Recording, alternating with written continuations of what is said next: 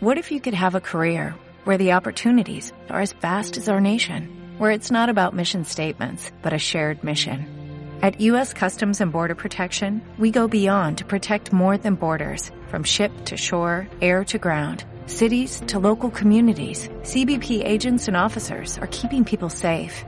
Join U.S. Customs and Border Protection and go beyond for something far greater than yourself. Learn more at cbp.gov slash careers. 4, momento de darle la bienvenida a la magistra Elena Nájera. Ella es consejera del Consejo Nacional Electoral que ha eh, accedido a conversar con nosotros. ¿Cómo, usted, cómo está usted, magister? ¿Me está escuchando? Buenos días. Muy buenos días, licenciado Jairala. Buenos días a, toda la audiencia de este programa que es numeroso. Buenos días a las ciudadanas y ciudadanos de de este país. Muy amable. Eh, consejera, solo para que nos confirme, el domingo ya comienza el proceso de inscripción de los eh, candidatos, que tengo entendido que finaliza el 20 de septiembre, y la, la duda que tenemos es, después de ese proceso, ¿se abre un periodo de impugnaciones, creo que por 48 horas? ¿Es así? Eh, hay una interrupción, no le escuché la pregunta. A ver, le voy a repetir con mucho gusto. Eh, el domingo se va a abrir el proceso de inscripciones, ¿verdad? Y luego del 20 de septiembre, que termina el proceso, se abre un proceso de impugnación, valga la redundancia, de dos días. ¿Así, esos son los plazos? Sí, esos son los plazos que están previstos en el cronograma electoral. Ahora, después de eso, después de esos 48, de esas 48 horas, eh, ¿hasta cuándo eh, partidos o movimientos, qué sé yo, pueden proseguir con impugnaciones que pueden llegar al tribunal. En resumen, ¿cuándo oficialmente ya se va a saber cuáles son las papeletas de cada provincia y cada cantón? Bueno, ya eh, se empieza, se termina el 20, el 22 de septiembre, si es que la memoria no me falla, y esto se va a terminar más o menos en el mes de eh, finales de octubre. Ya. Dígame, Magister, ¿tiene el CNE en este momento la suficiente cantidad de recursos como para enfrentar todo lo, todo lo que se viene? Y esto es pues organizar el proceso electoral, velar por la transparencia del proceso, situar los recursos para que los partidos y movimientos eh, hagan uso de los espacios que les concede el Estado para promoción? Eh, señor eh, licenciado Jaimala, eh, la verdad es que a mí la información me llega muy poco, o decir casi nada, ni siquiera información que tiene que ver eh, con los temas jurídicos, con los temas a tratarse en el Pleno. Yo esta información no se la puedo proporcionar porque no soy parte de esta mayoría que se reúnen de forma reservada los cuatro consejeros. La verdad no tengo información. Incluso hay información que es natural y obvia a la que a mí se me niega permanentemente. Y los que vivieron en una etapa de esta situación, que eran los consejeros Pita y López Soto, ahora lo estoy, lo están repitiendo conmigo, incluso eh, quien se quejaba permanentemente, el ingeniero Pita, eh, se reúne con los cuatro consejeros eh, y la verdad no conozco de este particular. Dígame una cosa, eh, Magíster, es decir que a usted tampoco la convocan a las sesiones o, o sí la convocan a sesiones. A ver, la información que nosotros tenemos en las sesiones es una, es nos dan un informe, Ya. eh, muchas veces faltando dos minutos los informes, convocada la sesión con 12 horas. Eh, no conozco yo del tema presupuestario, yo no soy parte de la distribución del Consejo Nacional Electoral al interno. Esto debe manejar la presidencia y deben conocer los otros consejeros conjuntamente con el director administrativo, financiero y con la eh, directora de planificación.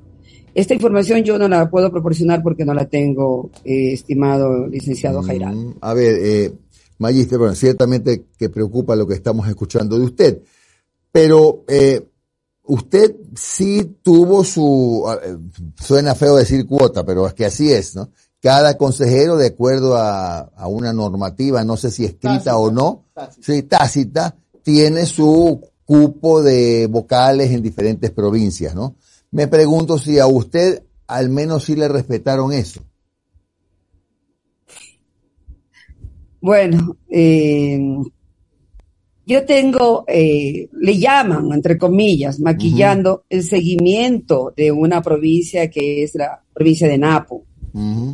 Eh, se habían reunido los cuatro consejeros para distribuirse no solamente que tienen a su cargo, sino las que yo no, no, no se me otorgó en un determinado momento que pertenecían al consejero Luis Verde Soto, a quien yo reemplacé.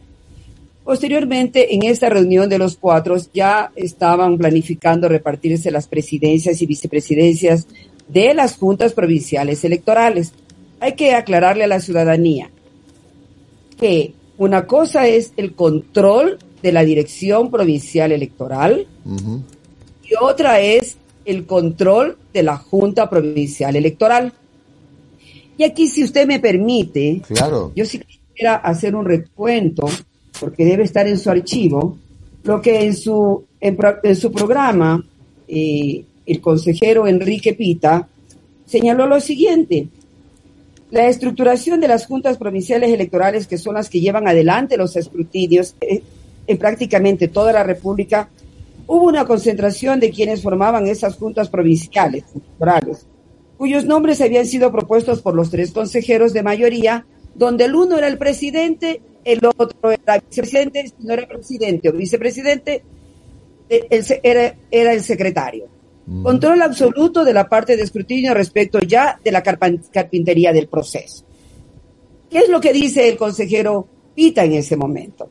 Que él tenía el control entre varias provincias de la dirección de la provincia de Manabí y que él coordinaba Manabí, pero dice que si se repetía ese acuerdo, las juntas provinciales electorales, que son las que determinan el reconteo, los datos que ingresan, quien dejó de mirar los procesos y todos los vicios y defectos que en su momento denunciamos respecto al sistema informático, realmente la mesa, la mesa va a seguir siendo inclinada. Pero, oh sorpresa, él dice que le arrancharon la provincia de Los Ríos, porque usted debe recordar que usted es un periodista en de muchos años, él pone ahora la presidencia de la Junta Provincial Electoral de los Ríos. También pone la presidencia de la Junta Electoral de Manabí. Pone también la de Santa Elena. Acaba de poner el, hace un día la de Esmeraldas, Cañar y tiene Loja. Y es posible que también en uno de estos días le den la dirección provincial de los ríos. Esos son los acuerdos a los que han llegado. Los acuerdos eran, si tú manejas la dirección provincial, tú vas a ser el que ponga el presidente. Y luego las vicepresidencias era un toma y daca. O sea, tú me das esto, yo te doy esto. me das esto. A tal punto que esta consejera a la que le dieron Napo. Menos de 72 horas para organizar, para poner el, el vocal a la Junta Provincial Electoral. Ese reto lo cumplí en, esas, en ese tiempo, pero ellos se han devorado en nombrar, en nombrar, en nombrar por este juego y ya indigna a la ciudadanía de qué me das tú, qué te doy yo, qué me das tú, qué te doy yo, qué me das tú, qué te doy yo. Entonces, es lo que a mí me llama la atención. De los tres no me llama la atención, porque ya sabemos la conducta.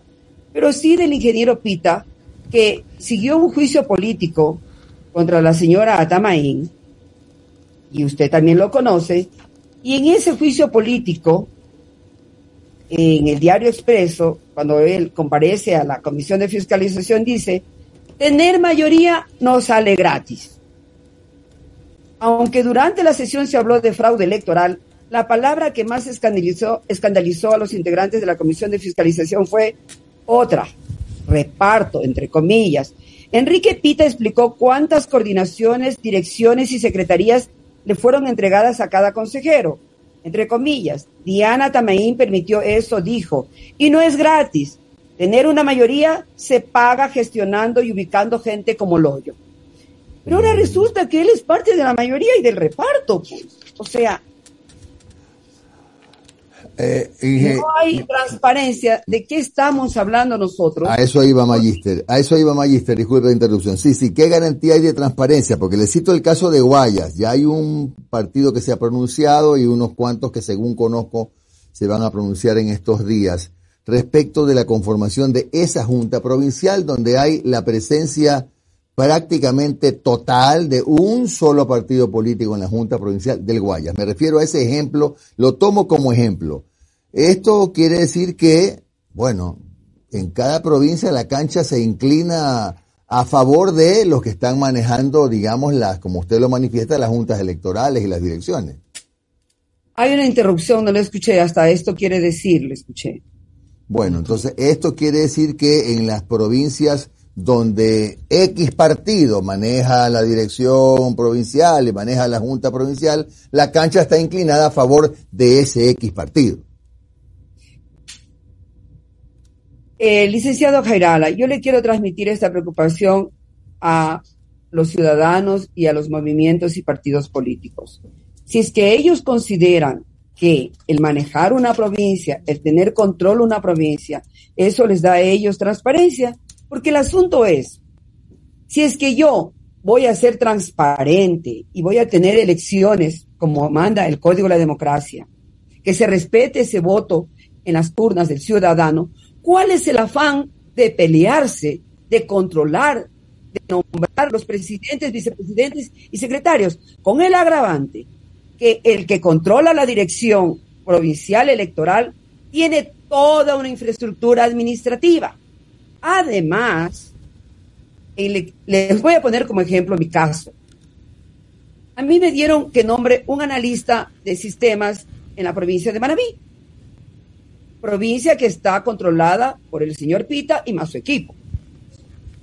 Tal resulta que se dieron cinco nombres. Revisan, no podemos aceptar estos cinco nombres porque son correístas. Yo le pedí a un amigo allá de Manabí que me den nombres porque yo no conozco mucha gente de allá y le pedí que me den nombres. No, no, no le podemos aceptar. Me aceptaron el sexto. Pero al interior del despacho del ingeniero Pita, trabajan personas que trabajaron en la época de Correa. Yo no estigmatizo eso, porque la ciudadanía también está cansada de los correístas, de los anticorreístas. No, no estigmatizo eso. Pero a esta consejera sí le hicieron un, un barrido por un analista que gana más o menos 900 dólares. Un joven en sistemas que tampoco es que está en un cargo de dirección, era un analista que iba a ser un tema operativo, pero no lo pusieron porque era supuestamente, entre comillas, consejera. Eh, de, Correa. Entonces, el asunto es, si es que yo voy a hacer elecciones transparentes y le quiero garantizar eso a la ciudadanía, ¿por qué me desespero en tener las presidencias, las direcciones? ¿Para qué? ¿Y por qué? Es la pregunta que nos hacemos los ciudadanos, no como consejera, nos hacemos los ciudadanos y aún más las organizaciones políticas que están preocupadas. Ayer yo tuve la visita de un candidato a la prefectura de Los Ríos, recibí en mi, en mi, despacho, en mi oficina, y me dijo, solamente le pido que se garantice transparencia. Si yo gano, que gane en buena lid, y si yo pierdo, le, le daré la mano a la persona que haya ganado. Ese es el grito de todo mundo. Eso es, lo que, eso es lo que están pidiendo. O sea, yo le atendí y como puedo atender a todos los que busquen en esta consejera una voz de, este grito, de esta alarma. Consejera, muy buenos días. Omar Jaén le saluda. ¿Cómo está? Muchísimas gracias por su tiempo, consejera. Eh, no, estoy a las órdenes. Le pregunto, y yo sé que es un poco complicado, pero me veo en la necesidad de hacerlo. Usted dice, me sorprende que ahora el señor Pita esté haciendo esto, entre al reparto. Pero el señor Pita llegó nominado por Creo, pues, con la señora Montes de Oca, ¿se acuerda? Eh, yo no sé por qué me sorprende quizás este tema de, de, lo que está ocurriendo en el CNE. Si vimos que el señor Verde Soto, que hasta hace poco era vocal del CNE, ahora es empleado en Carondelet. Él es secretario, es miembro del gobierno de Guillermo Lazo. Entonces, yo sí le pregunto, y, quizás con toda la ingenuidad del mundo, ¿por qué le sorprende que ahora el señor Pita entre a todo este reparto de las delegaciones provinciales? Discúlpeme, hay una interferencia, no le escucho. No, la pregunta que yo le quiero hacer es ¿por qué le sorprende que ahora el señor Pita, porque usted lo acaba de decir, me sorprende que ahora el señor Pita entre en todo este tema del reparto de las delegaciones provinciales? Me sorprende porque uno tiene que ser coherente, pues en la vida, aún más con los años uno se vuelve hasta sabio, ¿no? Por eso es que en la China le hacen una reverencia a la, a la gente ya con edad. Me sorprende porque él promocionó, junto con Creo, el juicio político contra, contra la señora Diana Tamaín. Y él hablaba de reparto con el señor Verde Soto, porque él no tenía, tenían las provincias repartidas, pero no tenían el control de las juntas, como él mismo dice en la entrevista que le hace el licenciado Jimmy Jairala. Dice, a ver, las juntas es algo importante, pero ahora él las tiene. Lo que me, me sorprende es la incoherencia en lo que dijo hace dos años y ahora está en lo mismo, en lo que mismo criticaba. Ahora, y, eh, valga la oportunidad, porque yo me encontré en el lanzamiento de esta agenda de anticorrupción con el señor Verde Soto y le dije, ¿cuándo vas a seguir investigando arroz verde, arroz conchevino, arroz azul? Arroz... ¿Por qué tú te has quedado sin esto? A eso después. Entonces, esa es lo que nos preocupa a los ciudadanos de a pie. Nos preocupa a los ciudadanos que de una u otra forma salen de su zona de confort para ir a participar en unas elecciones, pero nos encontramos con estas novedades.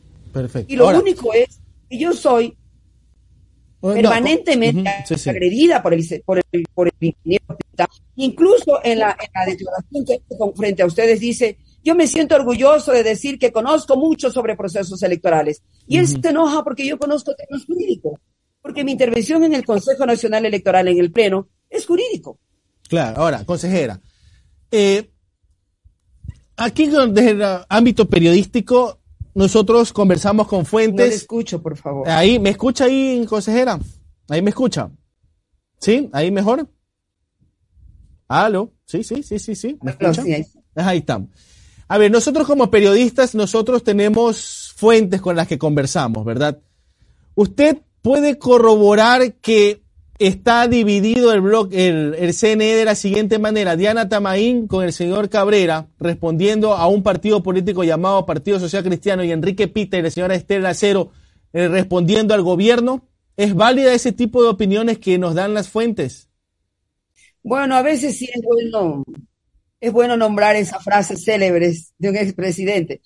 Se suben y se bajan de la camioneta. A ratos está el señor Pita con la señora Tamaín. En otro rato está más, más estructurado la señorita Cero con el ingeniero Cabrera.